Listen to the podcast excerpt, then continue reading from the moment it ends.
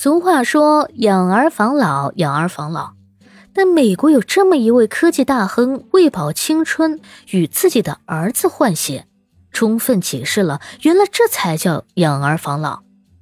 你好，欢迎收听播客节目《热点情报局》，我是主播小苹果，人称相亲界的一朵奇葩，嗯嗯，一股清流。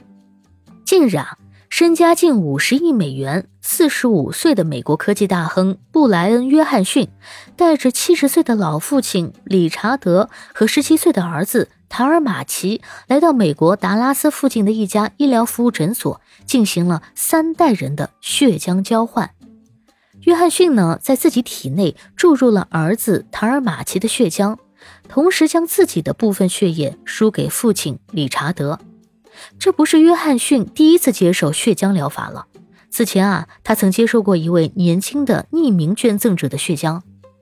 据悉，早在多年以前，美国科学家发现啊，将年老的老鼠与年轻同类的循环系统相连，可改变其细胞年龄。而该发现呢，吸引了不少人的目光。不过，美国 FDA 早已经声明，没有令人信服的证据表明注入年轻血液能阻止人们变老。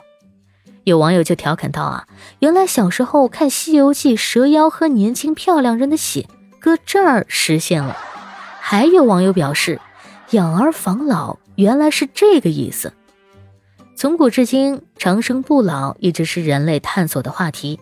古有秦始皇找仙药。现有马斯克投资脑机接口技术，追求数字永生。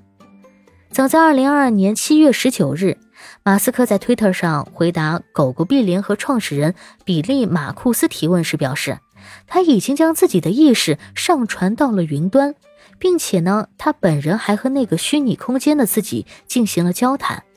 这一表态引发了外界的猜想，因为从技术上讲啊，要实现这一点几乎不太现实。所以人们并不清楚马斯克究竟以什么样的方式储存了自己的意识，而马斯克这一数字生命的概念，在电影《流浪地球二》中也有体现。电影中呢，丫丫的意识上传到电脑之后，数字世界中出现了一个与丫丫一模一样的数字生命，并拥有自主意识，以及能在数字空间当中生长迭代，不断优化。美剧《黑镜》当中呢，甚至已经把未来数字生命化的情景拍摄了出来。随着科技的发展，一些与数字生命相关的初级应用已经出现在我们的身边了，比如虚拟偶像、元宇宙、ChatGPT 等。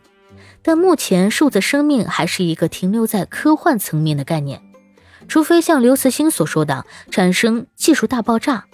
但数字生命不仅是技术的挑战。还涉及我们的认知、伦理，甚至是哲学问题。随着越来越多新技术涌现，近年来我国出台了各种各样关于科技伦理的管理规范以及审查要求。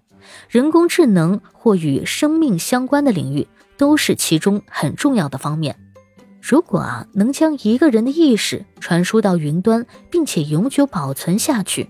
那么，这个人是否已经从数字意义上实现了永生？这种几乎与神无二的生命形态，还能被定义为人吗？圣经中通往天堂的巴别塔最终倒塌，现在啊，通往数字生命的巴别塔正在一点一点被建造着。